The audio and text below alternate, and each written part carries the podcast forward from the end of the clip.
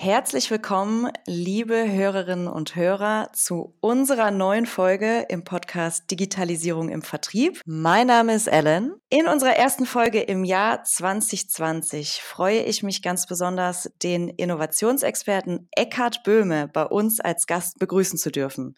Willkommen, Eckhard. Hallo Ellen. Ja, wir freuen uns sehr, Eckart, dass du da bist. Wir haben dich eingeladen, weil wir natürlich mehr von deiner Expertise hören möchten. Du bist nämlich nicht einfach nur in Anführungsstrichen Innovationsexperte, sondern bist spezialisiert auf den Jobs to be done Ansatz.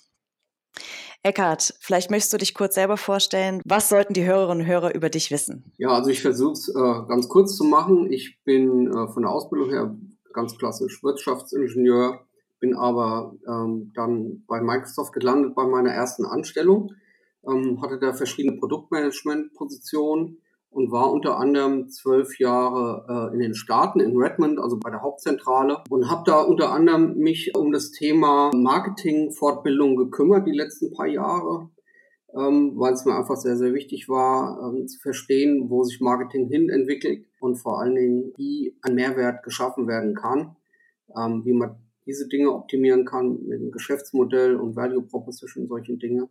Ja, und dann bin ich seit 2009 wieder zurück in Deutschland, war mal selbstständig Und in diese meiner ersten Selbstständigkeit habe ich auch sehr viel Vertriebserfahrung gesammelt natürlich und habe mich seit 2016 aber verstärkt mit dem Thema Jobs be done auseinandergesetzt, was ja, werden wir noch drüber sprechen, eine andere Art, eine neue Art äh, ist, Kundenbedürfnisse zu beschreiben. Und ähm, das mache ich jetzt seit ein paar Jahren und habe sehr viel Freude daran. Ja, freue mich hier zu sein und es auch mal auf der Vertriebsseite zu beleuchten, das Thema, weil ich einfach glaube, da ist eine hohe Relevanz. Mhm. Ja, wir als Agile Sales Company haben auch schon mit dir zusammengearbeitet, Eckart. Du hast für uns mal mit dem Jobs to be done Ansatz eine Studie zur Zukunft des Vertriebs durchgeführt. Ähm, das hat uns zuletzt gezeigt, wie hilfreich die Methode ist. Wenn ich es mal zusammenfasse, also der Jobs to be done Ansatz ermöglicht ein detailliertes Verständnis darüber, zur Erfüllung welcher Bedürfnisse, welcher Jobs ein Kunde ein Produkt kauft.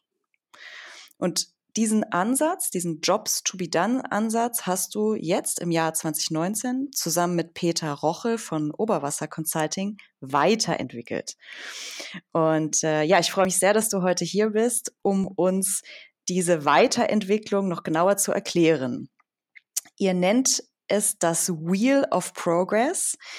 Und äh, soweit ich es bislang verstanden habe, erlaubt es das Wheel of Progress seinen Anwendern, den Prozess bis zur Kaufentscheidung und darüber hinaus noch besser nachzuvollziehen. Also sprich nachzuvollziehen, was führt den Kunden zur Kaufentscheidung und was treibt ihn auch danach an. Eckart, jetzt die Frage an dich. Was ist das Wheel of Progress? Wie funktioniert es und was hat es mit Jobs to be done zu tun? Ja, also du hast es schon sehr, sehr gut zusammengefasst. Es geht also hier ganzheitlich darum, wie Menschen zu einem Fortschritt kommen. In anderen Worten. Es ist ja so, dass niemand morgens aufwacht und sagt, ich brauche jetzt ein neues Produkt und rennt los und geht zum Laden und kauft sich das. Ähm, sondern ähm, das ist ja ein komplexer Prozess, der da abläuft. Und je besser man diesen Prozess versteht, desto besser kann man ihn bearbeiten, äh, Antworten darauf finden, was der Kunde braucht. Und äh, ein Tool, was wir entwickelt haben innerhalb des letzten halben Jahres, ist das Wheel of Progress, mit dem man diesen Fortschritt darstellen kann. Ich will aber noch mal ganz kurz äh, ein paar Schritte zurückgehen, worum es eigentlich äh, bei der Jobs to be done Theorie, die dahinter steckt. Die ist ja jetzt nicht so vielen Leuten geläufig. Das ist relativ, äh, sagen wir mal, unbekannte Art und Weise über Kundenbedürfnisse nachzudenken, die aus den USA kommen, wie viele der Management-Theorien. Und äh, speziell hier ist zu erwähnen, dass Clayton Christensen, sozusagen der, der Vater der disruptiven Innovation, einer der ganz großen Vertreter dieser Jobs to be done Denke äh, ist. Er hat da ein gutes Buch drüber geschrieben. Das nennt sich ähm, Besser als der Zufall. Das beschreibt eher in der Theorie diesen, diesen Ansatz wo es ja wirklich darum geht zu verstehen, warum, warum holen Menschen bestimmte Produkte in ihr Leben, wenn sie ja eigentlich, sagen wir mal, normalerweise zufrieden sind und, und die Produkte benutzen, diese, diese benutzen. Daraus hat sich ein, ein Innovationsansatz entwickelt. Also wenn man diese Kundenjobs kennt, die es zu erledigen gibt, dann kann man viel besser Produkte darauf zu entwickeln.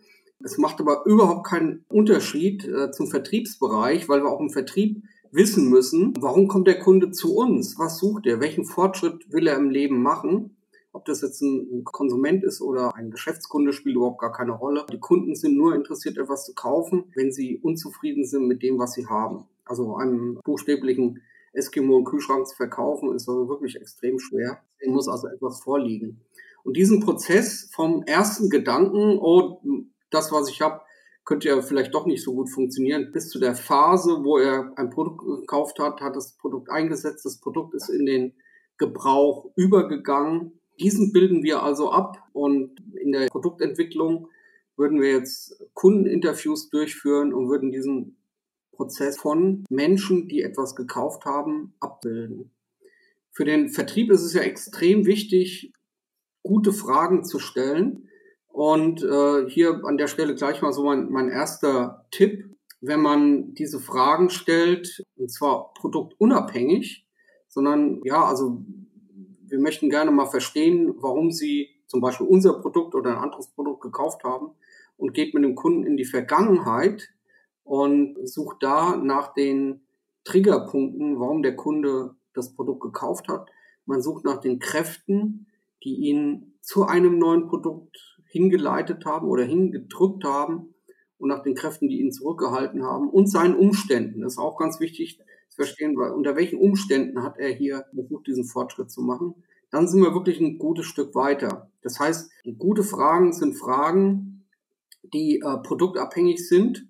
Der, der Kunde wird das in den meisten Fällen auch äh, schätzen, wenn es nicht so eine Art vertrieblichen Charakter hat, dieses Gespräch, sondern hey, da ist jemand, der ist wirklich nur an meinen Herausforderungen, an meinem Problem, an meinem Fortschritt interessiert. Und das, das äh, alleine ist schon mal ein ganz toller Effekt. Aber auch dann, was wir durch die Interviews herausfinden, das können wir also abbilden. Wir haben ein visuelles Werkzeug geschaffen. Du hast es ja schon angesprochen, The Wheel of Progress, mit dem man diesen Prozess, also diese Customer Journey sagen auch einige Leute, abbilden kann, wo man die, die Kräfte, die also wirken, abbilden kann und die Umstände und hat dann sozusagen diesen gesamten Prozess auf einem Chart und kann den mit seinen Kollegen besprechen und dann wird man sehen, man bekommt ein ganz anderes Verständnis von dem eigentlichen Job. Also oft ist es so, dass man denkt, ah, der Kunde hat etwas gekauft aus einem bestimmten Grund und wenn man dieses Gespräch geführt hat und hat dann vielleicht auch mehrere Gespräche geführt, dann sieht man auf einmal, dass es ganz andere Gründe dahinter waren. Wir würden, das, wir würden sagen, ein anderer Job war dahinter. Also wenn wir da mal kurz auf das Beispiel mit dem Eskimo und dem Kühlschrank zurückgehen, wäre das dann so, dass äh, der, der Verkäufer initial annimmt, der Eskimo möchte wahrscheinlich seinen Fisch einfrieren und deswegen kauft er sich den Kühlschrank. Nach Anwendung des Jobs-to-be-done-Ansatzes und Einsatz des Wheel of Progress, dass wirklich alle Kräfte, also Push für den Verkauf, Pull, der äh, nochmal zurückhält, der den Eskimo vom Kauf abhält, nach Berücksichtigung all der Kräfte kommt dann raus, der Eskimo braucht keinen Kühlschrank, um seinen Fisch einzufrieren. Der möchte ein modisches Regal haben, äh, um das ihn seine Nachbarn beneiden. Und deswegen entscheidet er sich für den weißen Gefrierschrank und nicht für irgendein anderes Modell. Ja, kann ich mir das so vorstellen? Das gilt es genau herauszufinden. Also es gibt da viele Beispiele. Wenn ich im Verkaufsgespräch äh, auf jemanden treffe und, und habe eine Unterhaltung mit dem und er ist sehr, sagen wir mal, sehr kühl meiner Lösung gegenüber, dann weiß ich vielleicht, dass er dieses Problem momentan noch gar nicht spürt, was vielleicht andere spüren, aber er spürt es vielleicht noch nicht an der Stelle. Und dann weiß ich, er ist in seinem Zyklus noch nicht an dem Punkt, wo es relevant werden könnte. Es könnte aber auch sein, dass die Anziehungskraft einer neuen Lösung nicht ausreichend ist. Kann auch sein, dass er zu große Bedenken hat, ähm, was diese neue Lösung angeht. Oder es kann sein, dass er sich in dieser Komfortzone, in der er sich vielleicht bewegt, sehr wohl fühlt. Das sind alles Faktoren, die ihn davon abhalten könnten, den nächsten Schritt zu gehen, das Produkt zu evaluieren oder zu kaufen. Oder es könnte sogar sein, dass sein Kontext, also die Arbeitsumgebung, in der er sich befindet, ihm solche Hürden aufbürdet. Das könnte jetzt sein, dass es kein Budget gibt, dass es keinen Management-Support gibt, was auch immer so an, an Kaufhindernissen da sein könnte. Also darum geht's, ist diesen, diesen eigentlichen äh, Kundenjob herauszufinden bis zum Kauf, aber auch nach dem Kauf sind wir natürlich äh, interessiert, wie war die Nutzererfahrung mit dem Produkt. Mhm. Für dich als Hinweis, Eckhard, unsere Hörerinnen und Hörer haben die Möglichkeit, das Wheel of Progress zu sehen. Wir werden das jetzt im Nachhinein entweder in die Show Notes einfügen oder als Bild zur Podcast-Folge verlinken. Ja, gerne. Also wenn man sich das Wheel of Progress ansieht, dann sieht man erstmal drei Ringe, drei Kreise. Der äußere, dickere Kreis, das ist die Zeitleiste, quasi von sagen wir mal, 9 Uhr da geht's los mit dem ersten Gedanken und dann passieren Dinge auf dieser Zeitleiste, die den Kunden vorantreiben. Das ist eigentlich ganz typisch, dass er in der ersten Phase, ähm, wenn er merkt, da ist irgendwas, da muss ich mich vielleicht verändern oder muss eine Lösung herbeiführen, dann wird erstmal einfach nur mhm. geschaut, aber das ist man auch noch untätig. Bis dann irgendwas passiert, dann weiß man, dass man das Problem hat.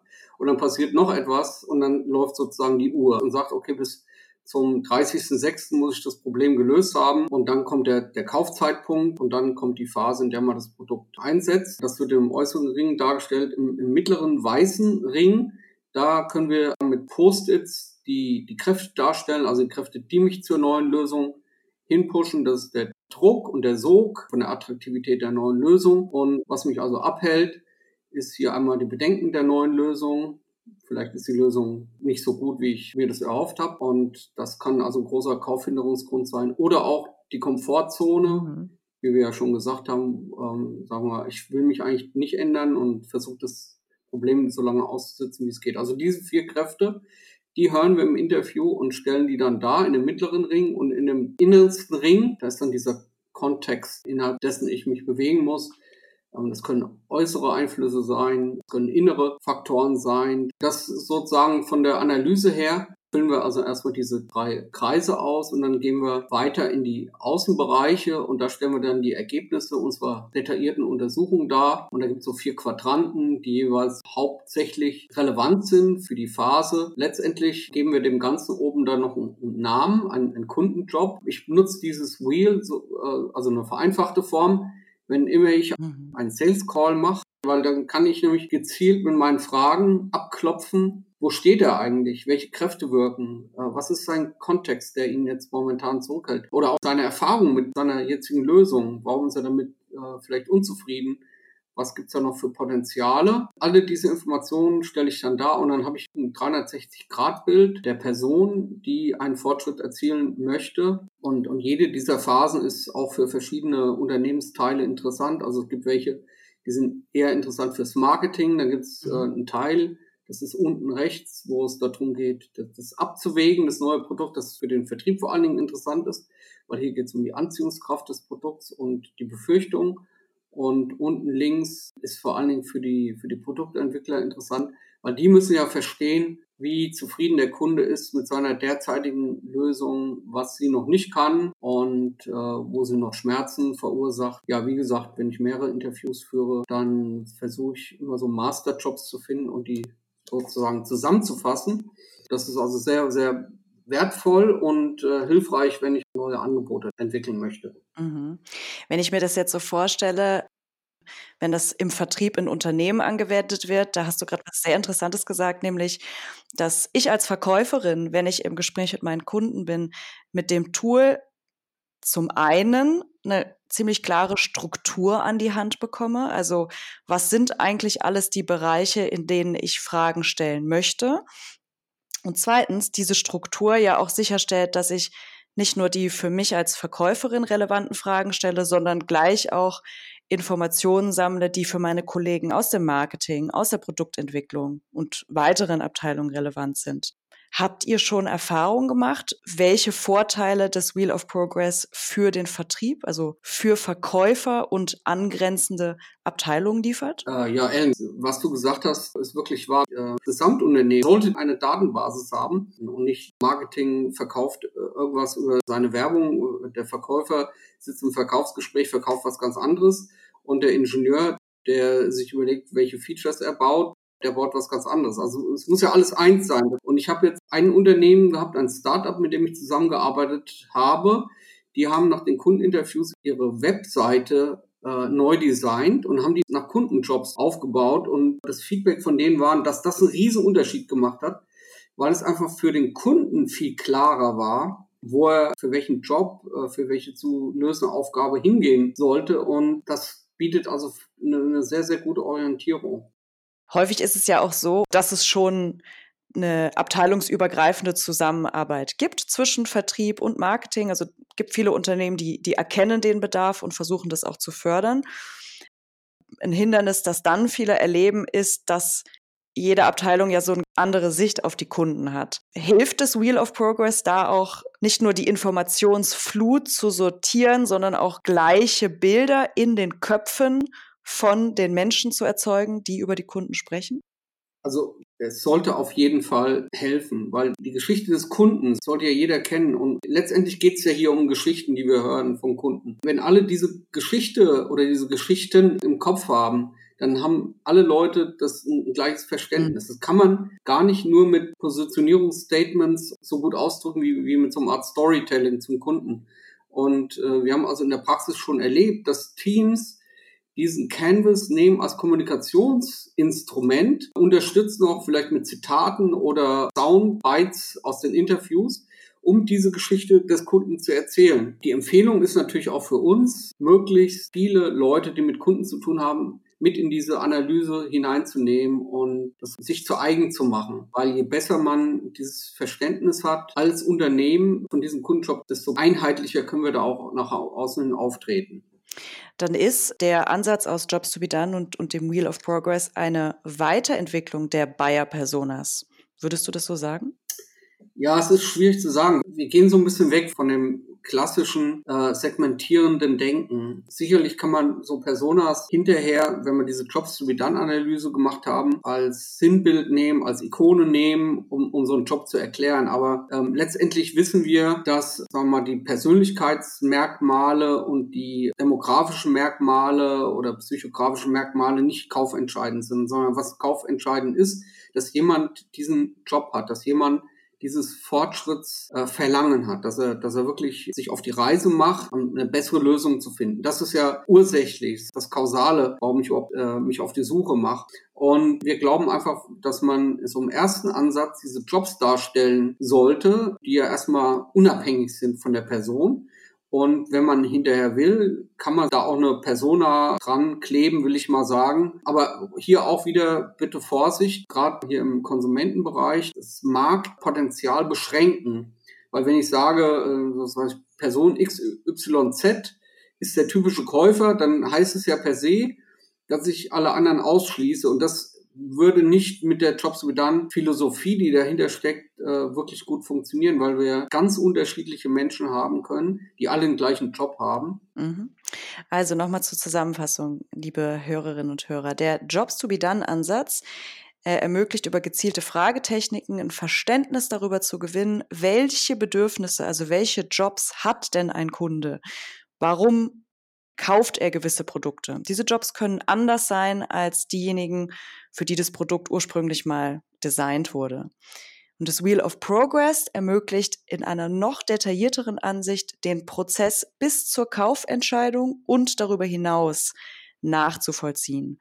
Was treibt den Interessenten an?